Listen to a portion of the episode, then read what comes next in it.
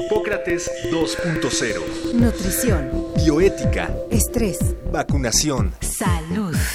El Programa Universitario de Investigación en Salud y Radio UNAM presentan Hipócrates 2.0. Investigación y vanguardia en salud.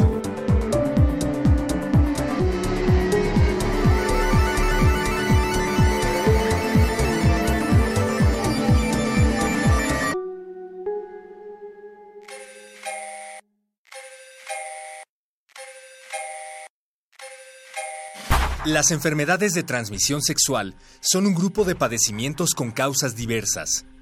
Pueden derivarse, por ejemplo, de virus, bacterias u hongos, entre las más comunes. Las enfermedades de transmisión sexual tienen una característica común importante. Prácticamente todas se contagian de la misma manera, a través de las relaciones sexuales sin protección.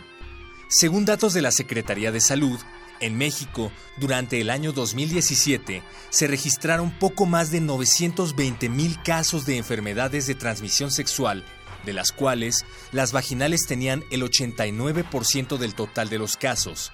El resto lo ocupan afecciones como la tricomoniasis, infecciones por el virus del papiloma y el de inmunodeficiencia humana, sífilis, herpes y gonorrea. Debido a que están vinculadas a la esfera más íntima de la persona, es probable que el número de casos de estas esté subregistrado, ya que muchas veces el enfermo recurre a atención no profesional o se automedica. Además de las enfermedades en las que se afecta directamente los órganos sexuales, existen otras en las que la vía de contagio es sexual, en algún órgano diferente que incluso puede estar lejos anatómicamente, como es el caso de algunos virus de la hepatitis y del virus de inmunodeficiencia humana causante del SIDA. El impacto de las enfermedades de transmisión sexual es muy variado y puede ir desde una lesión o molestia en los genitales o la presencia de alguna secreción que con el tratamiento adecuado se resuelve sin complicaciones. La principal forma de prevenir el daño de estas enfermedades es evitando su contagio, lo cual solo se logra haciendo un diagnóstico con precisión y sin prejuicios de los enfermos. El método más eficaz es el uso del condón masculino, ya que representa una barrera física para los microorganismos y evita el contacto directo. Para hablar de este importante grupo de enfermedades, hoy, en Hipócrates 2.0, los doctores Mauricio Rodríguez y Omar López platicarán con la doctora Patricia Volkov Fernández, internista con especialidad en enfermedades infecciosas y con una amplia experiencia en el manejo de personas con VIH y SIDA, así como infecciones por el virus del papiloma, en especial en pacientes con el sistema inmune debilitado por cáncer o su tratamiento.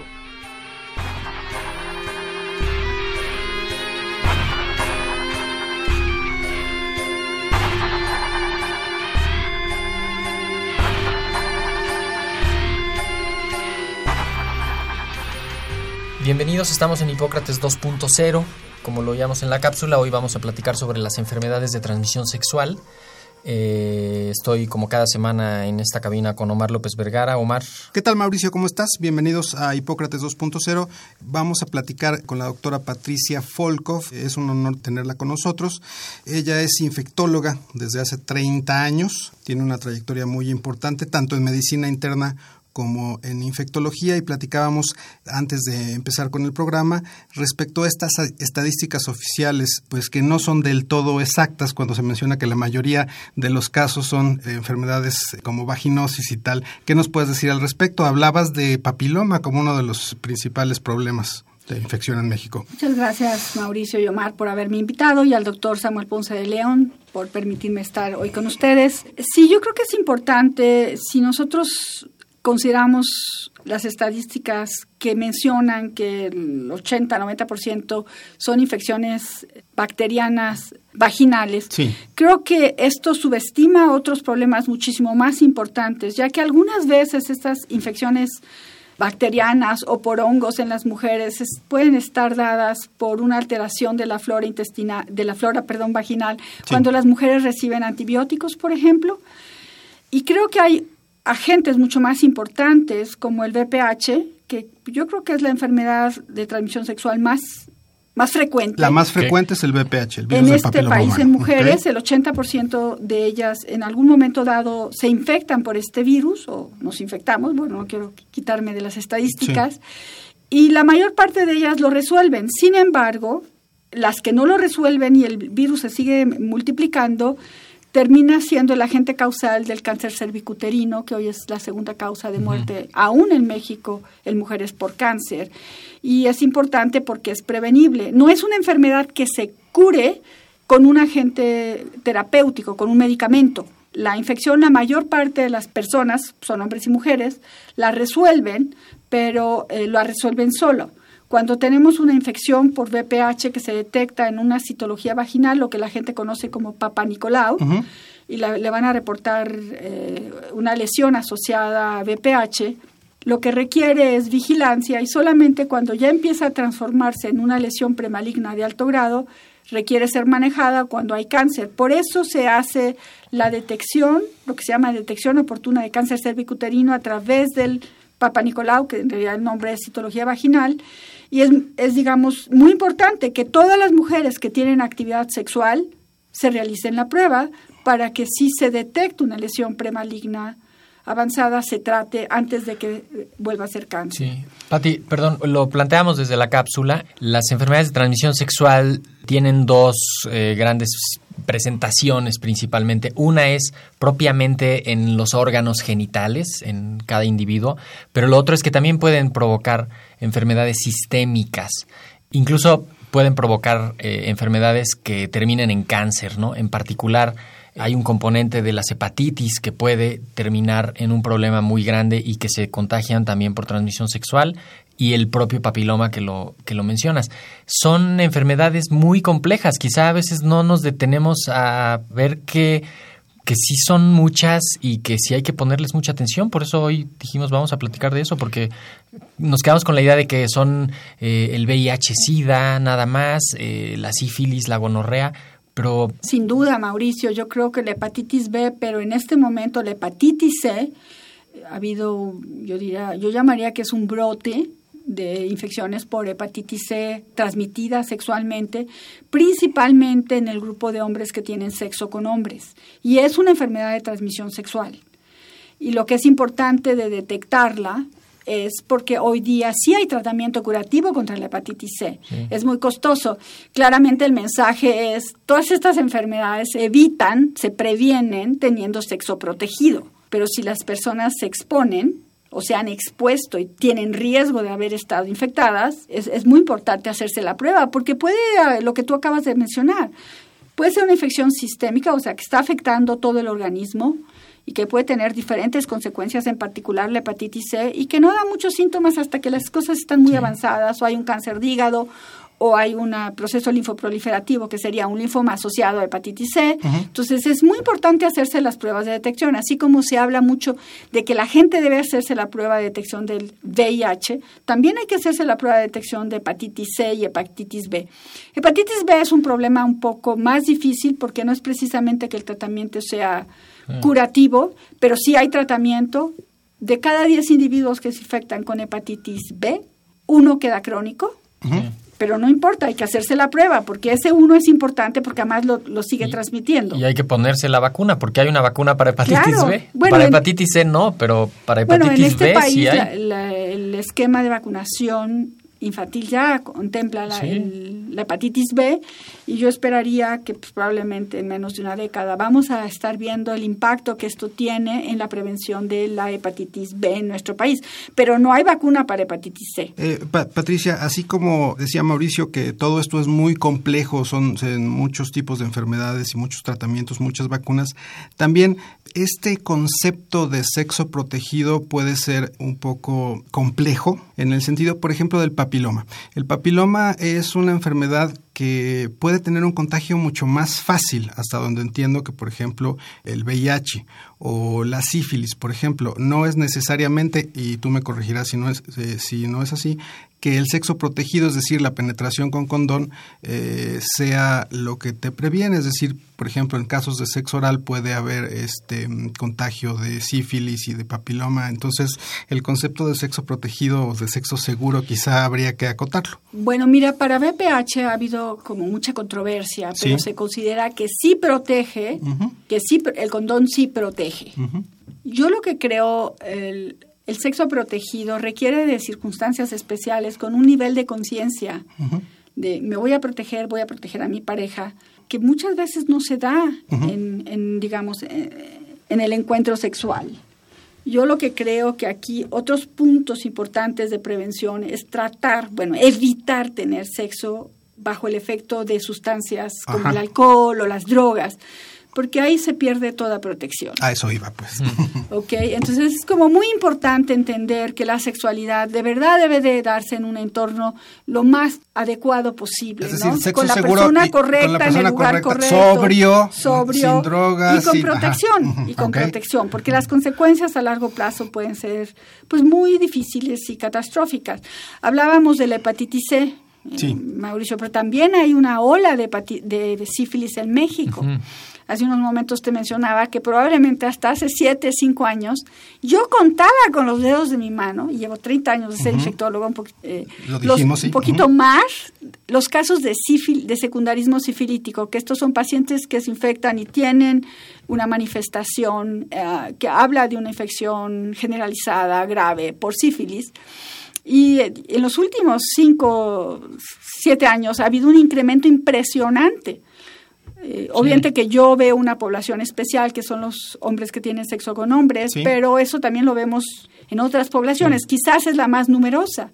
Y esto lo único que te habla es de la no protección. Inclusive en pacientes que ya están en tratamiento, por ejemplo, para VIH, se reinfectan con sífilis. Es que es muy complejo, ¿no? No quiero ser este así como caer en el lugar común de la complejidad, pero muchos de estos contagios ocurren porque no se diagnosticó, porque la gente no sabía, porque no hay manifestaciones clínicas significativas y porque no hay noción de riesgo. Entonces, obvi- es muy obvio que alguien que trae una secreción por la uretra diga, oye, algo está mal aquí. Si es que se da ¿no? cuenta. Ajá, pero pe- o que le duele a alguna parte de los genitales, pues que vaya a ir a buscar ayuda y diga algo está mal.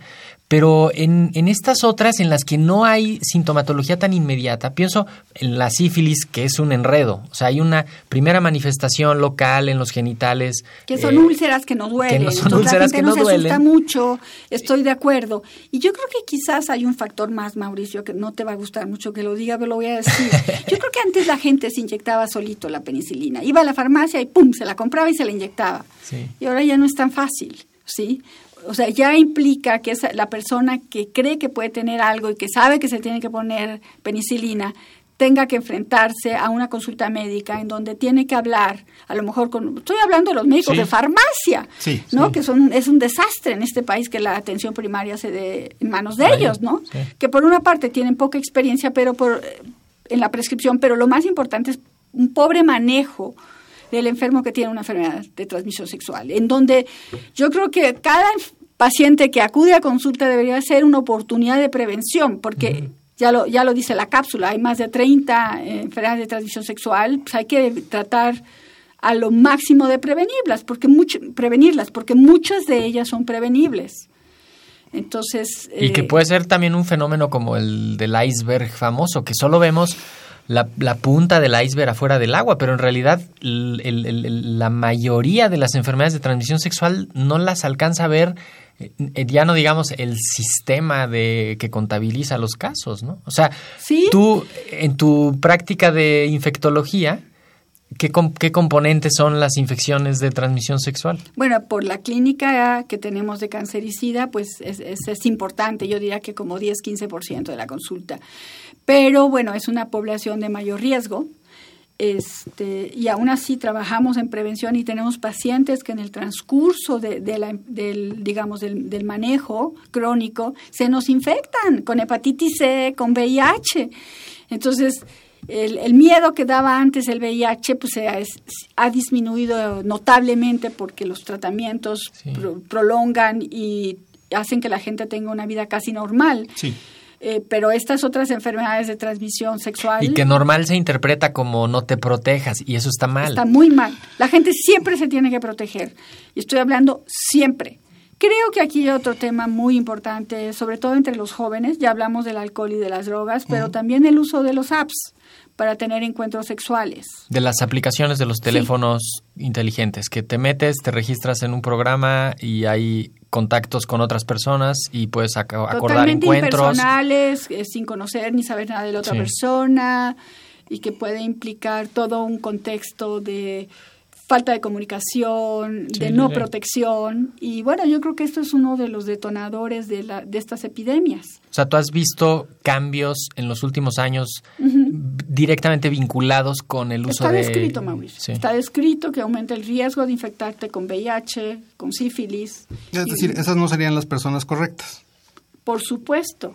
Y si de alguna manera, porque la sexualidad es muy diversa, Omar, Sí. o sea, y no podemos tener una actitud de, de juicio, Sí. este, porque entonces no vamos a hacer nunca nada correcto.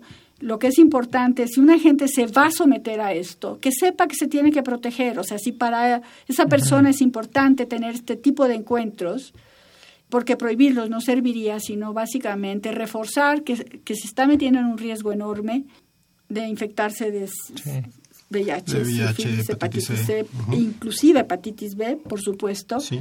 Este, debe de protegerse. En el caso de hombres que tienen sexo eh, con hombres, em, estadísticamente ha disminuido el uso de condón. En algún momento era una población en la cual el condón se utilizaba de manera eh, pues, regular y ahora la infección entre esta población, eh, eh, la infección de VIH particularmente, ha, ha crecido, volvió a ser una enfermedad de hombres homosexuales. ¿Se debe a, a- a- al que han dejado de utilizar condón por esta falsa esperanza, digamos, de que se Yo cura? creo, que, yo creo que esto es un problema generacional. Ok. Hace 10 años, muchos de los pacientes y, y los HCHs vieron morir a sus compañeros, Sí. vieron, o sea, esta tragedia que fue la epidemia en los primeros 15, 20 años, ¿no? Y ahora ya no, entonces ya no se le teme igual al VIH que antes. Además, tienes que sumar todos estos programas de PrEP, Sí. que es el recibir un, un fármaco combinado antirretroviral para evitar infectarse y que es muy, que tiene una efectividad alta. Es decir, tú tomas un medicamento todos los días y es difícil que te contagies. todos los días o antes del encuentro sexual. ¿ok? Este, Pero no, hay- inmediatamente modelos. antes, ¿no? Como, como esa señal Tiene también. que tener niveles. Y, ajá, o sea, tienes, no, no es de que el viernes en la mañana me lo empiezo a tomar porque me voy a ir de fiesta el fin de semana. Eh, así no funcionan esos Hay- hay un tratamientos. modelo Es la- de la cápsula del día de sí, antes. Que sí, sí, es así. Ok. ¿Ok? Pero que lo consulten con un médico. Sí, Nuestros no, amigos del estar- auditorio tiene que no, estar no van a ir a la prescrito. farmacia. De hecho, en, en la Ciudad de México, el, los pro- el programa de atención para VIH tiene un programa de prevención en los grupos de más riesgo.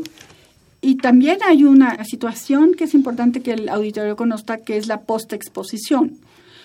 Cuando una persona tuvo un encuentro de riesgo, puede recibir tratamiento antirretroviral o tratamiento contra sífilis o contra gonorrea. Hay un Cóctel. cóctel para esto. Esto es muy importante en personas que sufren violencia sexual Sí.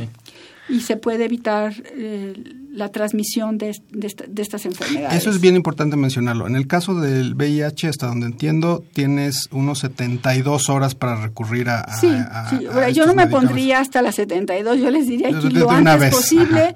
Eh, la- otra vez, la clínica especializada Condesa tiene un programa. Es decir, si de alguien apoyo tiene relaciones de riesgo, puede ir a la clínica Condesa y decir, yo tuve una relación de riesgo, necesito este que me apoyen con los Bueno, medicamentos. tiene que ir a evaluación, lo evalúan y lo hacen yo creo que el, el mismo día y le, le- le definen si se trata de una situación de violencia sexual. Hay todo un programa de apoyo, Ok. ¿ok? inclusive consejería legal. Y lo, eh, se trabajó para que los ministerios públicos también tuvieran el inicio de la dosis de la profilaxis. Ok. ¿ok? Profilaxis quiere decir recibir un medicamento para evitar que una gente se, se infecte, esa es la palabra. ¿Sucede lo mismo con sífilis y gonorrea y qué otras enfermedades? ¿Qué otras Pues enfermedades básicamente, tienen? porque eh, si hablamos de BPH ahí no hay nada que hacer preventivo, lo que va a ser importante es vigilar si esta gente se infectó y si esta gente resuelve o no resuelve la infección. Sí. Sí, creo que es un tema importante y tú lo habías mencionado al principio, la vacuna de VPH, digo, no en estas circunstancias, la vacuna de VPH yo creo que es, es importante porque previene la adquisición del VPH, pero no de todos los VPH. Hay que entender que la vacuna en nuestro país solo tiene dos serotipos oncogénicos, que es el 16 y el 18, y los menciono porque son altamente oncogénicos. Son los peligrosos. Sí, por algo se tenía que empezar, ¿no? Al, algo empezar a usar la vacuna. va a haber una vacuna es 7 valente o y 9 y 11. Y 9 y 11 que son serotipos que producen verrugas sexuales que no están relacionadas con cáncer, pero que bueno, puede ser terriblemente para alguien tener verrugas sexuales le resulta un, síntoma o un signo muy desagradable.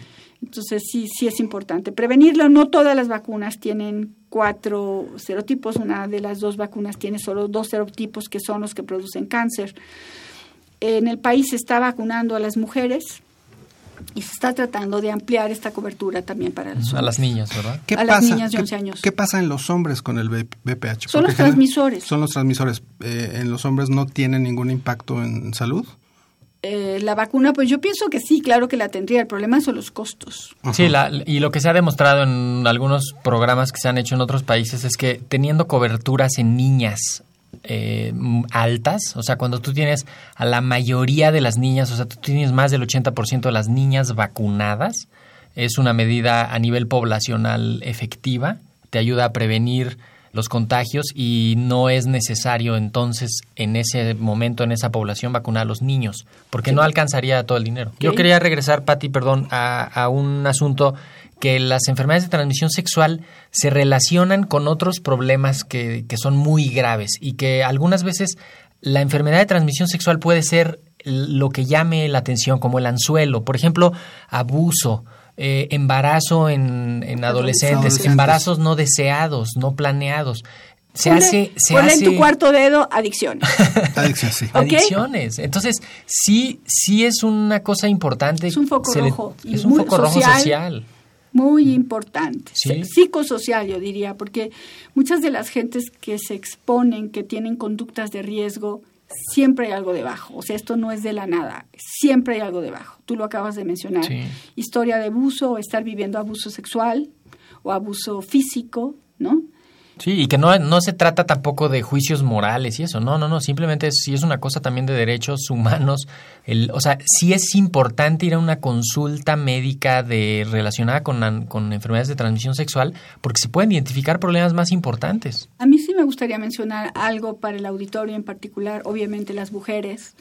Hay muy poco conocimiento de enfermedades de transmisión sexual que pueden tener consecuencias a largo plazo es la enfermedad pélvica inflamatoria, es, o sea, que, es donde cuando una mujer tiene salida de, secreción purulenta como pus, puede o no ser fétida, o sea, puede oler mal o no oler mal, pero que haya eh, una, una, secreción abundante que salga por vagina es un foco rojo y esa persona requiere atención, atención médica. Si le duele el bajo vientre, más aún. Y si tiene un DIU, más aún porque se puede complicar. Entonces requiere una atención médica eh, correcta. Esto generalmente es por bacterias polimicrobianas, o sea, pero se tiene que se tiene que diagnosticar y tratar porque si esto evoluciona y tiene una lo que puede terminar sucediendo es que hay que operarla y a veces puede perder los órganos genitales, básicamente la matriz. no, sé, si o puede quedar con secuelas, con se hacen cicatrices y esa persona que a lo mejor se infecta joven, a sus 18, 20 años, hace esta infección, cuando tenga 30 y desea tener un hijo va a ser muy difícil porque se cierran las trompas. Entonces es muy importante que las mujeres que tengan estos síntomas, no debía de golpear la mesa, que tengan estos síntomas, deben acudir a atención médica. Sí, o sea, no es normal tener esos datos clínicos, no. es normal, no hay secreción purulenta por la vagina, dolor en el bajo vientre, fiebre o calosfríos, hay que ir a atención médica.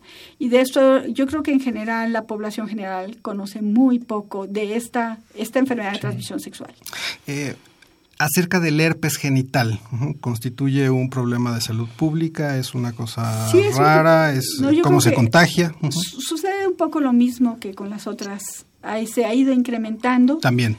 Sí, el problema del herpes genital es cuando las personas, o sea, si se infectan claramente es importante, ¿no? O sea, porque duele, produce muchas molestias, ulcera, eh, lo- los órganos genitales. Pero el problema más importante es que hay un grupo de, de pacientes que hacen formas recurrentes crónicas y constantemente, y eso afecta a su vida, a su vida sexual Sí. porque hay gente que pues, le da miedo infectar a su pareja o tiene dolor y no puede tener relaciones. Y también puede ser importante al momento de, de estar embarazado y tener un hijo, porque el riesgo de transmitir en el momento del nacimiento el herpes al hijo y que tenga una complicación es importante y en esos casos hay que hacer, el parto tiene que ser a través de cesárea. En el, en- cuando yo doy clase ahí en la Facultad de Medicina y nos toca ver la clase de enfermedades de transmisión sexual, les hago mucho énfasis a los alumnos que espero que algún día sean los médicos del futuro, en que el hecho de ver una enfermedad de transmisión sexual en un paciente significa que podría tener otras enfermedades y que puede ser el indicador de otras. Entonces, quizá eh, el herpes no es un problema tan grave per se, pero se contagia igual que la sífilis, igual que el VIH, igual que la hepatitis C, igual que No, no solo otras. eso, Mauricio, te Entonces, incrementa el riesgo Exacto, de tener las infectarte otras. con VIH. O sea, Entonces, el- el- eh, puede ser cuando alguien llega al consultorio y dice, bueno, pues es que solo es gonorrea y se cura con penicilina o con algún antibiótico de una toma o de dos. Sí, pero el HIV se contagia igual y si la tuviste... hepatitis C y la Exacto. hepatitis B. Entonces, no, claro, ese es, es un punto importantísimo. Si una gente llega con una enfermedad de transmisión sexual, hay que hacerle el panel y hay que sabérselo hacer, porque no, a lo mejor llega con una gonorrea y en ese momento le haces la prueba de hepatitis C, que son la búsqueda de anticuerpos, te va a salir negativo.